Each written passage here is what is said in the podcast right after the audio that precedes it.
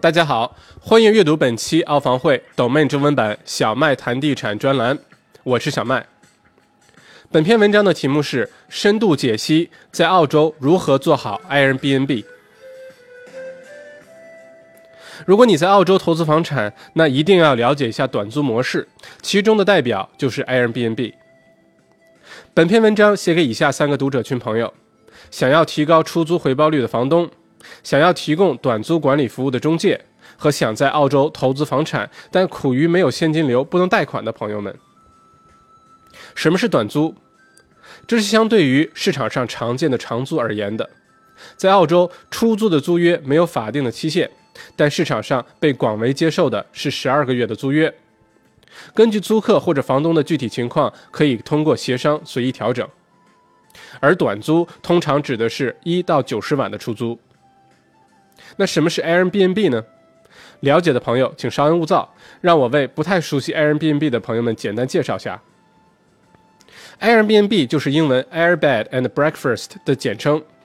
B&B 在澳洲等西方国家很常见，就是提供简单床铺和早餐的住处。而 Airbed 也就是充气床，是因为当年两位创始人为了赚点钱补贴房租，在2007年旧金山国际设计师大会期间为订不到酒店的设计师提供的三张充气床垫而得名。没错，一个伟大的商业模式是两个穷小子室友被迫想出来的。Airbnb 的初衷是让大家不再为去陌生的地方住宿发愁，房子主人可以介绍周围的咖啡馆、景点等给租客。同时，房主还能赚些外快。这个主旨可以从最近推出的官方中文名称“爱比赢”反映出来，取让爱彼此相迎之意。背后的本质就是我们现在常说的共享经济。Airbnb 于2008年正式在硅谷成立，通过短短九年全球范围内几何式的增长，从当年的三张充气床垫变成今天估值310亿美元的商业帝国。商业价值远超希尔顿酒店集团的二百三十六亿和万豪国际酒店集团的一百八十亿估值，而 Airbnb 的增长速度也是后两者无法企及的。回到文章开头，为什么在澳洲投资房产要了解 Airbnb 呢？我去年三月份还在 Little 地产集团担任亚太区总监的时候，有牵头一个内部调研项目。作为澳洲最大的独立地产中介和开发商，Little 中介服务的核心部分就是出租管理，所以对于新兴的商业模式很敏感。通过大半年的实际测试和数据积累，得出了很多有趣的洞察。今天我们就来聊一聊。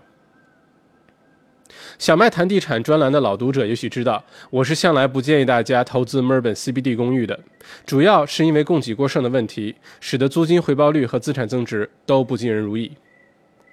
巴特，如果跳出地产市场看澳洲的公寓，也许会有完全不同的结论。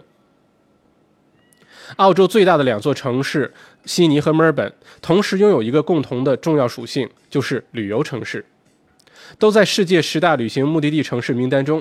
加上世界最宜居城市、中国游客十年多次往返签证、安定的社会环境和没有天灾的自然环境，都使得这两座城市每年吸引大量的海外和国内游客到来。而悉尼和墨尔本的酒店数量是跟不上游客数量的增长的。另外，澳洲的地理位置决定了海外的游客到了澳洲是必须住下来的，不能只是短期过境，平均会住五晚。而你知道每年有多少人会短期访问澳洲吗？一百万、三百万还是五百万？统计局数据显示，包括旅游、短期教育、商务等原因访问澳洲的人数，二零一六一七年度是八百三十五万人次。仅今年二月份一个月，就有七十八万人来到澳洲进行短期访问。七十八万人次乘以五晚，等于三百九十万的住宿需求需要解决。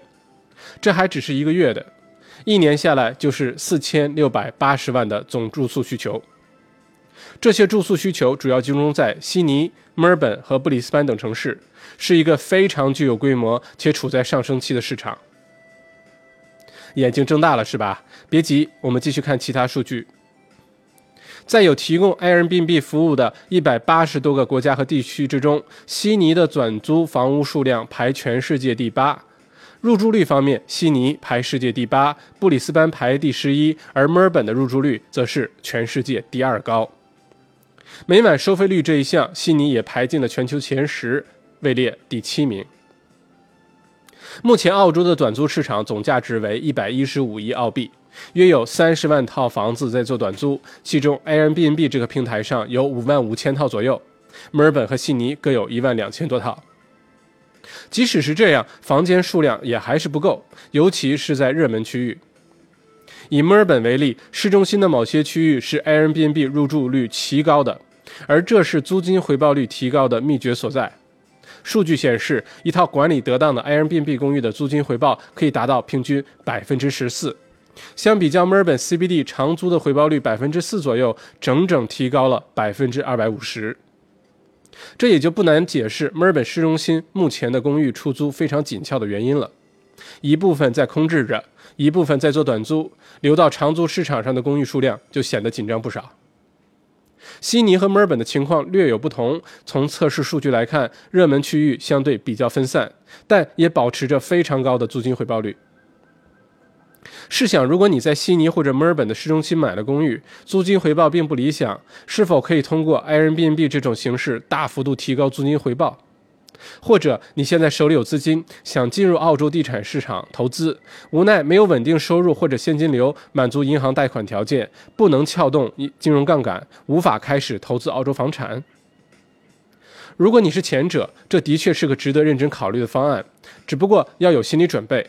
当房子数量达到三到五套后，很快你就会发现自己管不过来，需要有专业的管理服务。而目前市场上的短租管理服务还非常不规范，大多是半路出家的中介或者游击队夫妻档，非常有规模和专业的短租服务尚未形成，市场发展空间巨大。如果你是后者，需要主动投资现金流的项目，那么完全可以考虑 Airbnb 这类短租形式。这里要把观念转变一下，不要把这个当投呃这个投资当做买房子，而是买了一个稳定的现金流生意，又是以房产为基础的。相比较而言，比买个鱼薯店、水果店要安全的多得多。最惨还有套房子在那里。当通过短租的高租金产生现金流后，合理合法的报税，建立信用记录，然后用这个收入去银行做贷款，买土地比例比较高的房产，获得资产增值，你的澳洲地产投资之路也就开始了。无论是哪种情况，行业数据和情报是必不可少的，不能拍脑门，一定要用实际的数据去判断。如上文所说，入住率是提高回报的一个最关键因素。那么，哪个区的房子入住率最高？多大面积？几个卧室？什么特征？是否有车位的公寓入住率最高呢？哪些位置的房产在做短租的时候全年都没有淡季？哪里的房子做短租最赚钱呢？这些答案都在数据里面。如果懂得了里面的秘诀，有针对性的进行房产投资，加上目前市面上不能交割的楼花愿意低于合同价转让，是个进入这个市场的难得的机会。而这一块的管理服务也很有很大的进步空间，市场规模足够容纳几家大的管理公司进入或者成长，这也是需要信息来保障的。在小麦看来，澳洲房产市场的短租业务已经依托着旅游、教育、长期多次往返签证等条件，成为一个快速上升的新兴市场。缺少的是权威的数据、行业情报、成功与失败案例分析、政府政策的变化、行业内上下游相关供应商和服务商的链接等。我打算通过澳洲地产学院这个平台，由我们的团队进行深入在这个领域继续继续挖掘前线信息和最新数据，希望能为大家助一臂之力。如果你对大幅提高租金回报率、投资现金流房产，或者如何你如果你想进入这块市场，提供专业短租的服务，并建立自己的竞争优势，那么可以登录澳洲地产学院的网站 a a r e dot education，把你的电子邮件地址留下来。我们会定期把有用的信息分享出来。写完这篇文章，我自己都很兴奋。